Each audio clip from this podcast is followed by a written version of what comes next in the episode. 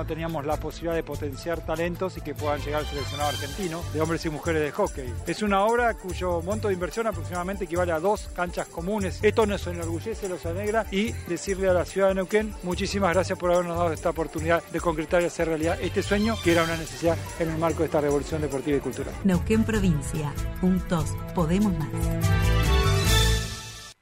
Subite al tercer puente con Jordi y Sole.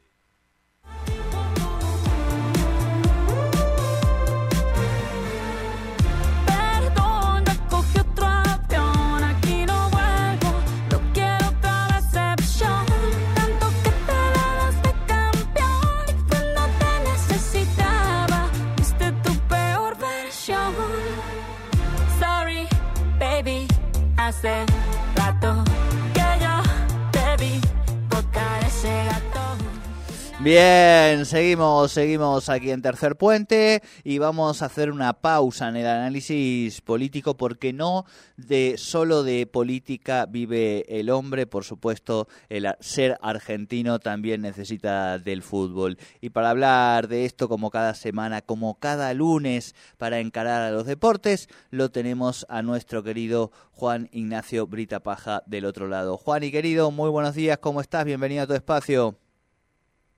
Muy, pero muy buenos días, querido Jordi. Supongo, sí, os estuve escuchando ahí en, unas partes de esta mañana. Obviamente sabemos todo lo que terminó pasando ayer y hoy también, obviamente, que se vienen las repercusiones de esta contienda electoral. Los estuve viendo ahí muy modita la mañana. La realidad es que ahora vamos a descomprimir un poquito con el deporte que se nos vino esta semana y que obviamente se sigue en los próximos días de esta misma porque será muy atenuante lo que viene más que nada en la Lex Cup, que jugó Messi el viernes tras hablar entre nosotros, obviamente, jugó su partido por cuarto de final frente al Charlotte y sin despeinarse mucho el Inter de Miami, que ya es una eh, un tren bala, si te diría para compararlo con un vehículo, en este caso justamente ganó 4 a 0 a un Charlotte que venía jugando muy bien y venía siendo de los equipos más preponderantes de la MLS. Hoy terminó siendo reducido por Messi y compañía, quien hizo un gol, Leo, en este caso justamente para avanzar a semifinales. Otros partidos fueron los de Nashville, que le ganó 5 a 0 a Minnesota, Filadelfia le ganó 2 a 1 a Querétaro y Monterrey le ganó 3 a 2 a Los Ángeles Fútbol Club. Sí, sí, sí, tremendo. O sea, nada tiene que ver el Inter de Miami antes de Messi con el de que juega ahora con Messi, digamos, ¿no? O sea, es otro equipo, o sea, tiene el mismo nombre, el mismo color de, casaca, pero es otro equipo, claramente. Sí, sí, es otro equipo. Sin lugar a dudas ha cambiado todo el funcionamiento. Obviamente con ayuda, no solo es Messi, vamos a, aclararlo, porque Messi es el que termina finalizando y creando jugadas, pero han, han, ayudado mucho jugadores como Sergio Busquets, que ha dado un orden en el cual se puede apoyar muy bien al Inter de Miami, cosa que no tenía antes y de mitad de cancha hacia atrás solían volver muy desordenados a la hora de defender y eso hacía que queden tan mal parados en los últimos metros de cancha. Por eso mismo ha ayudado mucho también Sergio Busquets en este orden y en los últimos partidos que se lo dio Jordi Alba también obviamente aportando lo suyo por izquierda. Tal cual, eh, cuando tenés al mejor mediocentro del mundo, la calidad este, que, que tiene Busquets, yo eh, lo miraba y te voy enganchando con, con, otro de los temas del fin de semana, eh, lo, lo, miraba mucho a Enzo Fernández en el partido con el, contra el Liverpool y decía, si Enzo logra incorporar ese arte del engaño que tenía Busquets, eh, que es tan característico de los, de los talentos únicos, digamos, ese arte del engaño, eso como Messi te mueve un poquito el cuerpo y te dejó atrás. Y vos decís, ¿qué me hizo? ¿Qué me hizo? ¿Viste? Bueno, Busquets tiene ese engaño también que te mira para un lado y deja la pelota que pase por debajo de sus piernas y le queda todo el campo de frente. Yo creo que si logra un poquito, un par de cositas mínimas de Busquets Enzo, y va a ser el mejor mediocentro en los campos de Europa por los próximos 10 años seguro, ¿eh? Está jugando muy bien Enzo Fernández, comenzó muy bien la temporada, buena comparación en este caso, querido Jordi, porque obviamente tienen su parecido en, el sentido tal vez lindo de jugar. Es cierto, uno es mucho más vertical y pisa mucho más el área que otro, como es Enzo Fernández. suele pisar mucho más el área que Sergio Busquets, también tiene un recorrido un poco mayor a la hora de, de, obviamente intentar abarcar metros en el terreno de juego, más que nada porque es un poco más ofensivo que defensivo. Busquets era un poco de ambos en este caso justamente, pero en ese sentido puede trasladar su juego y transformarlo de una mejor manera. Yo creo que con lo joven que es Enzo Fernández, recién tiene 22 años, tiene mucho por dar y una carrera y una trayectoria por recorrer en Europa que puede dar el salto sin lugar a dudas a uno de los mejores mediocentros del mundo, como vos lo dijiste, y si ya no lo es en este caso, ¿por qué? Empató a uno con el Liverpool, querido Jordi, uno a uno el Chelsea contra el Liverpool, la jornada número uno en este caso de la Premier League no defraudó, fue muy positiva en base al nivel de muchos argentinos, es cierto que por ejemplo el Dibu Martínez terminó sufriendo su partido contra un equipazo, hay que decirlo así, el Newcastle es un gran equipo que incluso al mismo Chelsea, Enzo Fernández, en esta pretemporada de verano que hicieron en Estados Unidos lo complicó muchísimo y terminaron empatando el partido, 5 a 1 le ganó el equipo de de del Dibu Martínez, en este caso 5 a 1 al Aston Villa del Newcastle, y sigue manteniendo ese gran nivel con el que terminó la última temporada. Pero hablando de Chelsea, fue un equipazo el que se armó en este caso uh por, por lo menos para este primer partido tan difícil contra el Liverpool, ¿no? Que se veía de reojo tal vez lo que podría llegar a ser o no el Chelsea con lo que termina siendo su equipo, que no va a jugar competencia internacional, solo se quedará con lo nacional y es por eso que de a poquito vamos viendo que el Chelsea puede competir con los grandes en este caso. Liverpool también, si tuvo lo suyo, es cierto, no tuvo un gran funcionamiento en el centro del campo. Para mí, el mejor Liverpool fue cuando más agarró la pelota McAllister. Eh, sí, estoy de acuerdo, pero le, o sea, jugador por jugador, a mí me gusta más la plantilla del Liverpool que la del Chelsea, digamos, ¿no?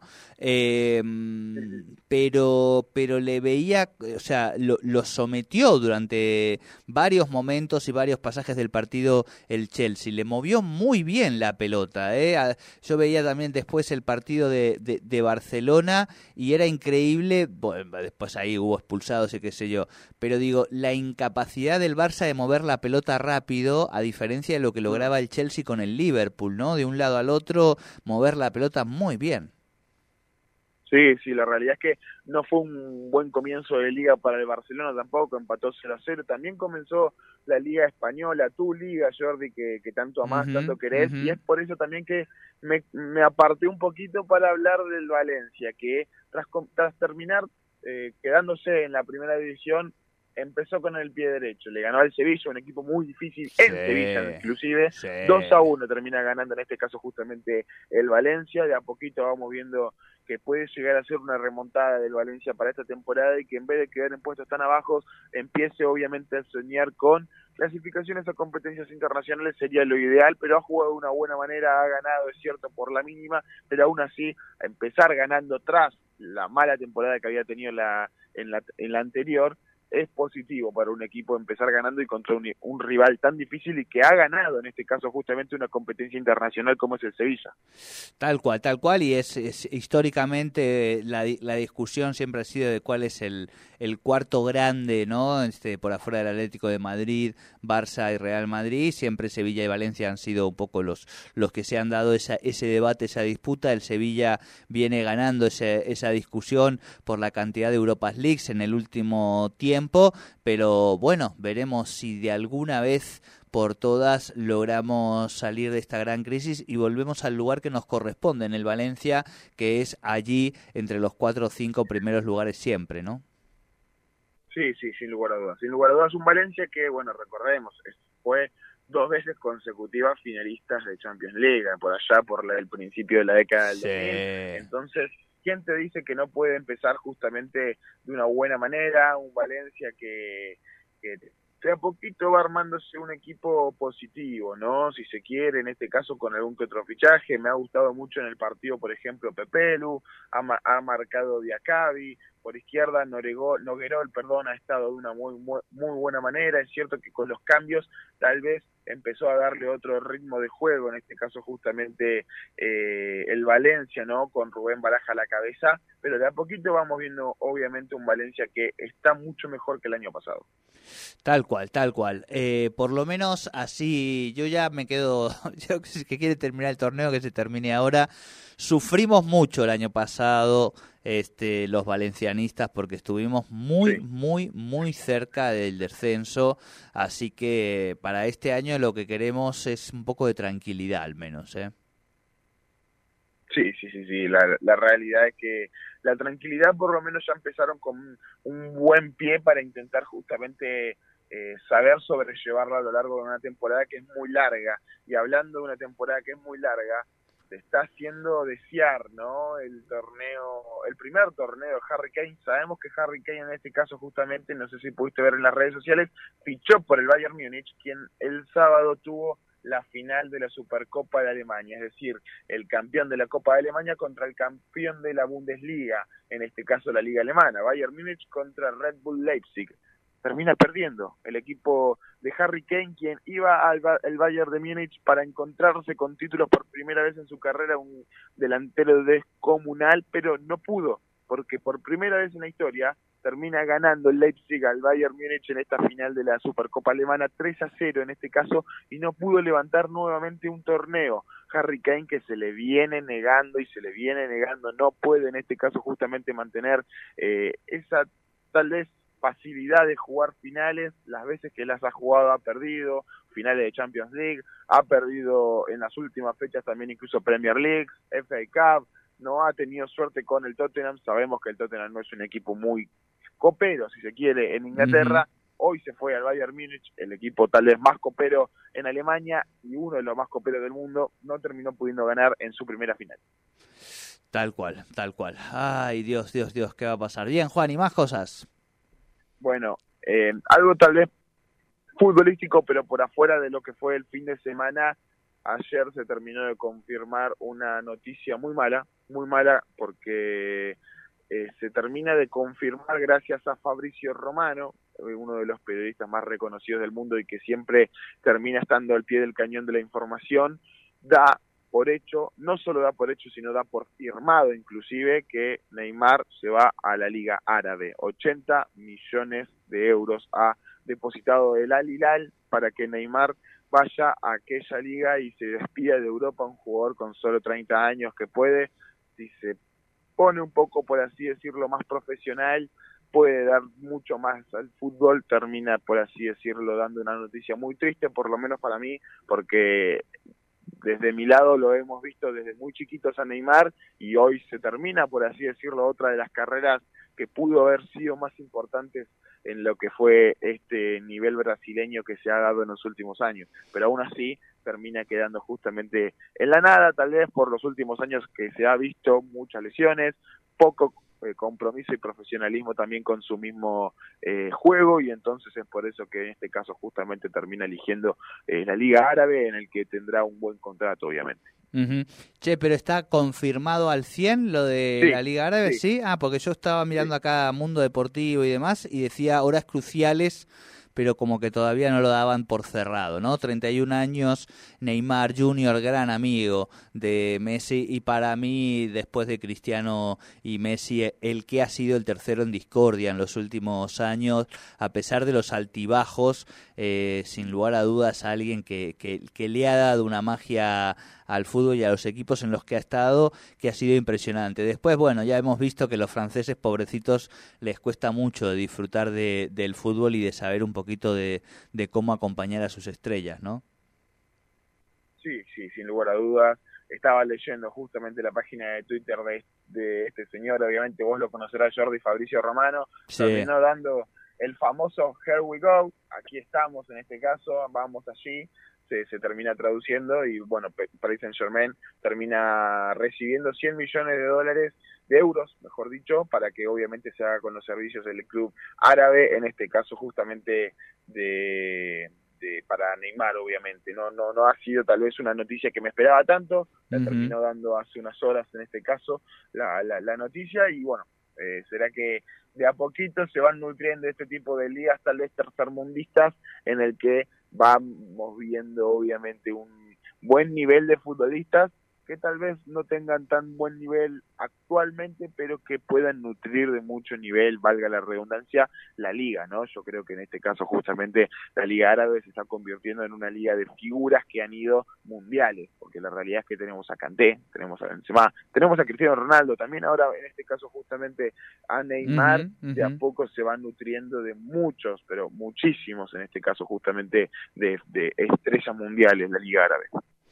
Tal cual, tal cual. Eh, no me parece mal, digo, que Europa pierda su hegemonía, que no es otra ni más ni menos que económica, digamos, ¿no? Eh, y que esa hegemonía la ha ido perdiendo económicamente eh, en un sentido, es decir, sus clubes más importantes ya no son eh, de los socios, sino que son precisamente de grupos económicos árabes, así que estaba al caer que los árabes también en sus ligas empezaran a dominar. Digo, es una cuestión eh, de plata, ni más ni menos, y veremos, veremos si en alguno de esos momentos de la historia lo toca a la Liga Argentina, por ejemplo, ser la liga más importante del mundo. ¿Quién nos dice? Eh? ¿Quién nos dice, Juan y querido?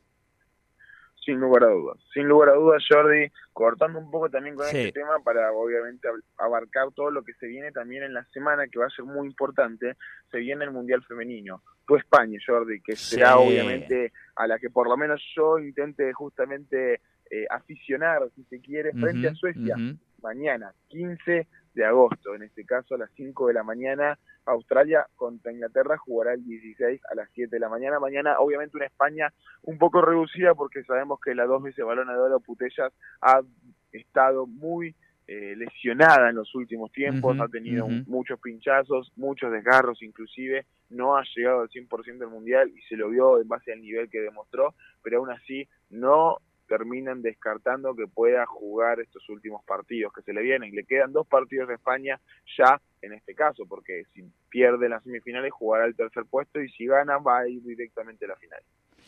Tal cual, tal cual. Bien, Juani, ¿nos queda alguna otra cosita?